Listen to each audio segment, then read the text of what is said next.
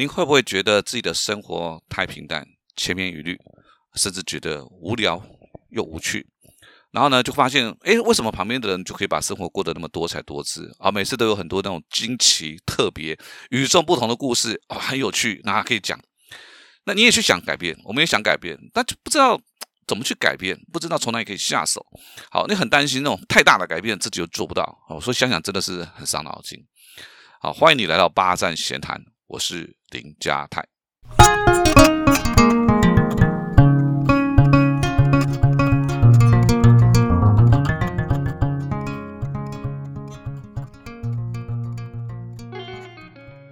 呃，在录音的当下，外面正下着磅礴大雨。我觉得这样氛围蛮适合我们今天来聊。我们今天想聊的话题就是如何让我们的生活好可以闪闪发亮。好，呃，我我这辈子只买过一张明星的海报，这是我在国中、高中的时候，我相当崇拜。好，用崇拜这两个字来形容，真的就是这个明星他所扮演的角色。好，那这个角色哈真的厉害，无所不能。好，他总是能够运用手这个手边哈堪用的这些器具材料，然后运用物理或化学的反应来行侠仗义，好把坏人给把赶走掉。好，大概讲到这边，已经有一些朋友已经猜到了，这一句就叫做马盖先。我我非常崇拜他的头脑，那我更憧憬的是他那种多彩多姿的生活。所以我也曾经跟很多朋友一样，都许过一个愿望，这个愿望一定很多人都有。啊，这个愿望叫做环游世界。哈，不过这个是这个愿望哈，就是等到我们进入职场之后，好，真的了解哇，环游世界不是要花很多钱而已啊。更更难的事情是，哎，我们这些上班族哪有那么多的时间去旅行？所以在这个朝九晚五、日复一日这种规律的生活啊，可能我们还是没有放弃这个环游世界的这个梦想。但是会在这个梦想前面，我们去加一个条件，啊，这个条件就是等我怎么样怎么样怎样怎样，我就可以环游世界。可是啊，就等着等着等着，年龄越来越长，这个环游世界啊，就好像变成缅怀年轻的时候一并缅怀的曾经有过的梦想。好吧，环游世界的梦想没有办法实现吧？那就我们就把注意力转移到这些在世界各地征战的职业运动员吧。好，这个你看戴志颖哇，在世界各地比赛哇，生活紧凑。真是精彩的不得了，对不对？一定有很多说不完、骄傲的故事。我觉得这样的人生应该是很多人羡慕吧。好，那在二零一四年啊，日本有一部改编自漫画的电影叫做《小森林》。好，剧中的主角叫做四子，他离开了繁华的工作地点东京，回到东北的小村落啊老家。那自己呢？种地，好自给自足，过着那种自给自足生活啊。那剧中的准女主角呢，也会在春夏秋冬的时候呢，利用各个时节的食材，我做出各种那种很疗愈，实在是非常疗愈那种美食。好，这个让这个身在哈都市繁华都市拼命的人呢，我就很羡慕这种优雅充实的生活。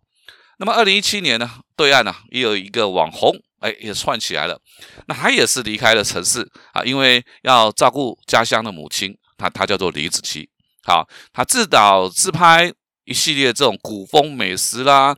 好，也是一样用四季更替啊这种食物。好，还用古法啊做这个酱油，做文房四宝，甚至自己搭了茅草棚，还有这个荡秋千。哇，那种充满了质感的生活哈，这个让他的影片啊马上成为 YouTube 平台上第一个。突破一千万粉丝的中文创作者，啊，不管是小视频也好，或者是我们刚刚谈李子柒哦，我想他他会让很多人想要逃离这种，会会开始憧憬这种本来是很多人逃离的农村生活，反而吸引了那么多人的目光。那其实啊，真的吸引我们的不是世子或是李子柒，好，他而是我们怎么去会羡慕他，怎么可以把这种平淡的生活活成这种闪闪发光？哇，这是让人羡慕的不得了。好，甚至也有人憧憬就搬到农村去了。但但事实上，你真的搬到农村去之后，会不会变得生活闪闪发光呢？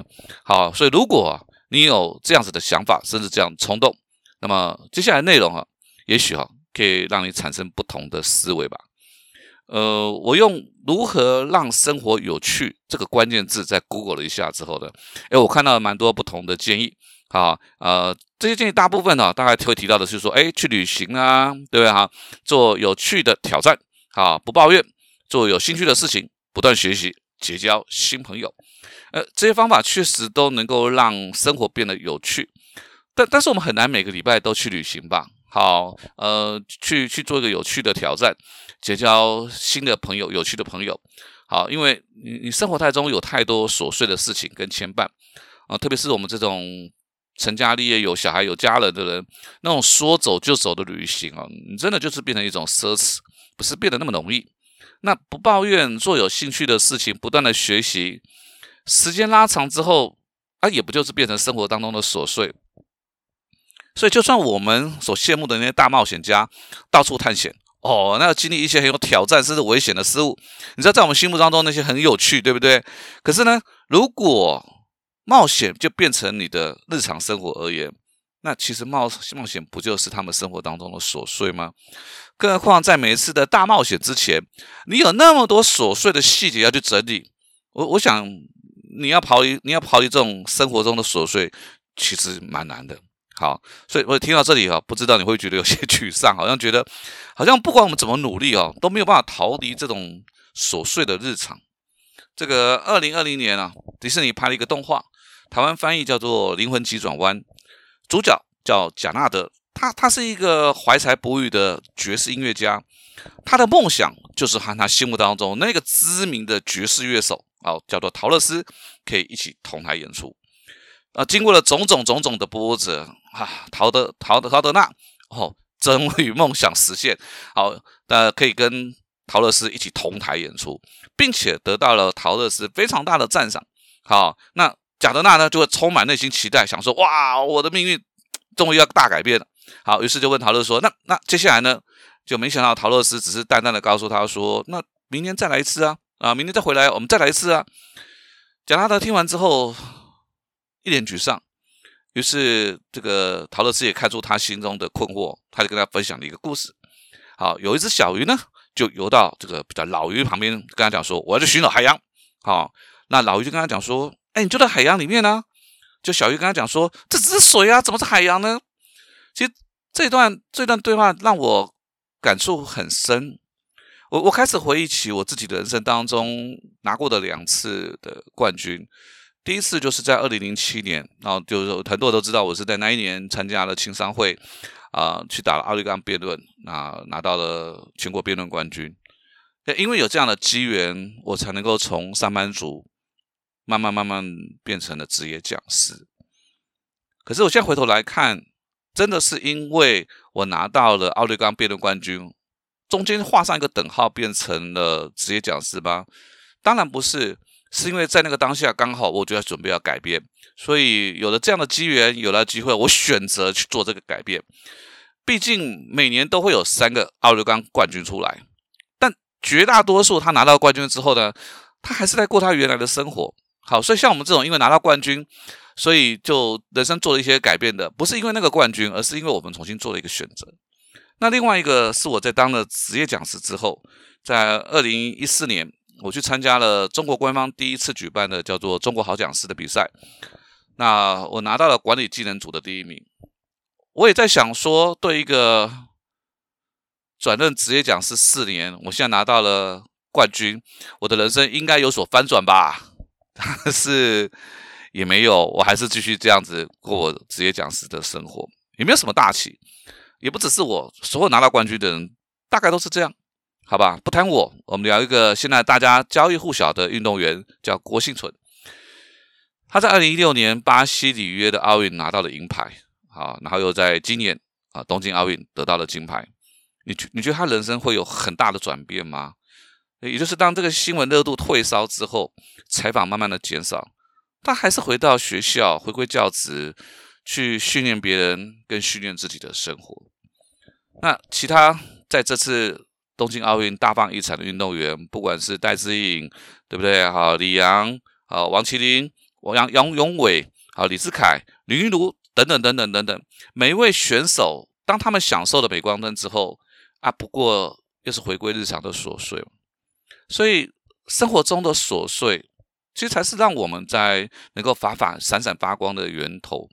哦，就像我们喜欢出国旅行，你知道我们出国旅行，不管你去啊日本啊、韩国啦、欧洲啦、美国啦，哇，你享受那种异国风情、异国美食，让我惊讶不已。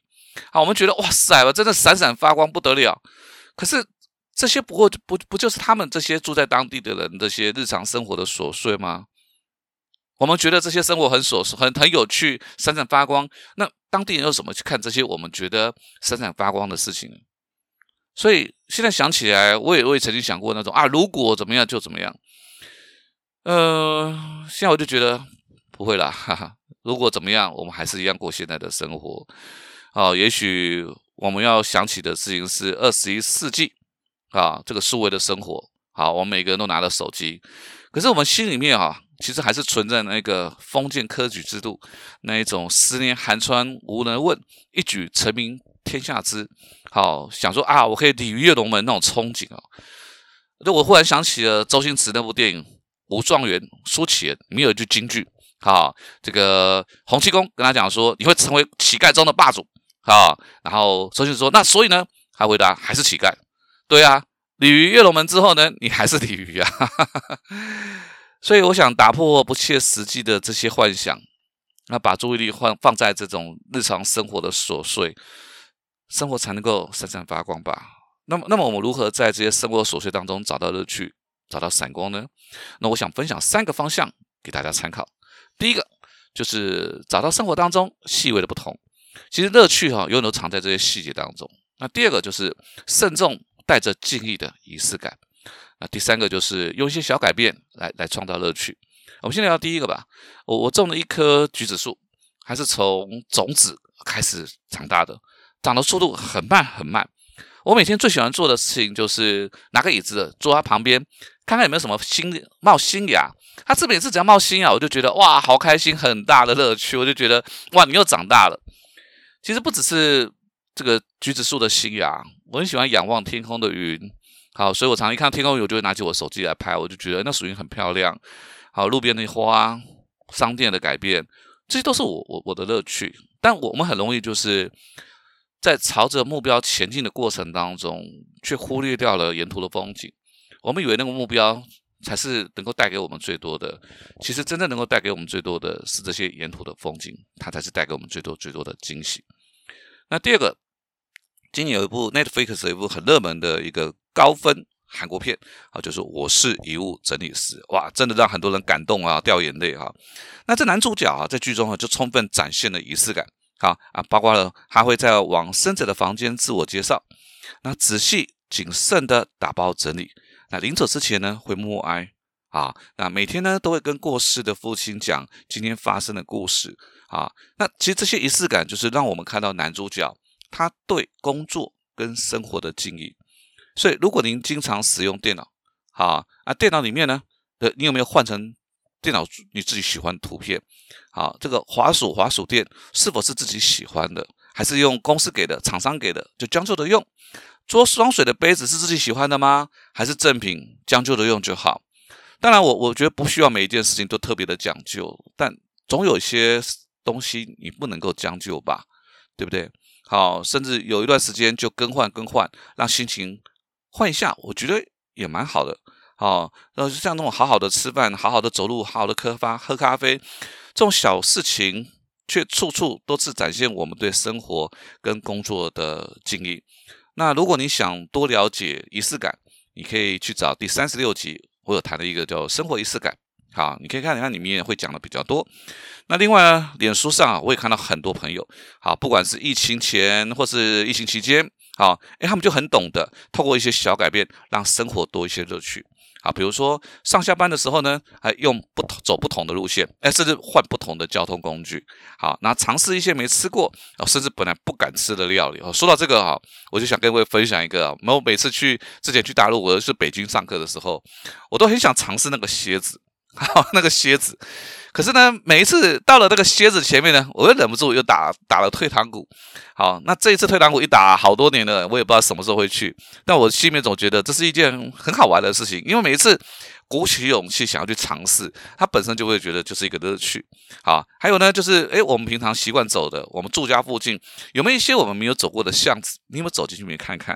好，然后呢，在这个呃在咖啡厅里面，像我很喜欢在咖啡厅里面，好看这些观察的，呃，来来客来来去去的客人，而不是老是埋手看着手机，好，或者是换穿不同风格的一些服饰，好，本来你想穿牛仔裤啊，因为换穿一些不同的风格，让自己有不一样的改变，因为这些小小的改变，真的都可以带给我们心情大大的不同，大大不同。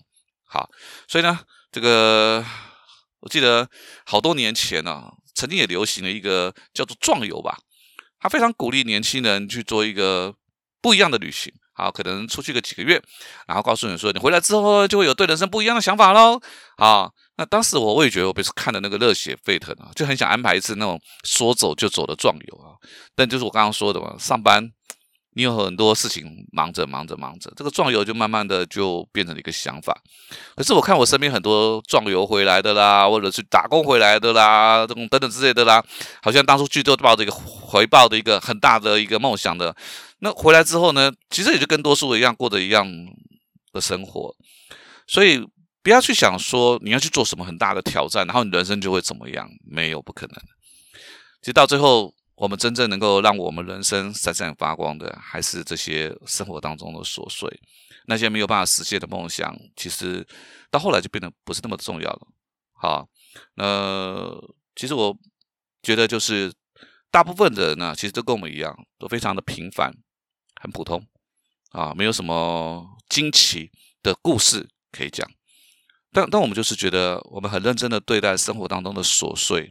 那就够了，所以我才深刻的体会到，啊，这个别老是想着要登陆月球，呃，中秋节快到了，好好享受月饼比较实在，啊，感受食物的美味，那生活自然就会让我们闪闪发亮。八站闲谈，捕捉平时错过的风景，发现被忽略的观察角度，让生活多一点乐趣，人生多一点厚度。那如果你有想要让我跟我分享的话题，或者是想要聊的主题呢，你都可以到脸书找我的粉丝团啊，一样找了八站闲团啊，不要不要忘了帮我留下五颗星，好，我们下次见喽。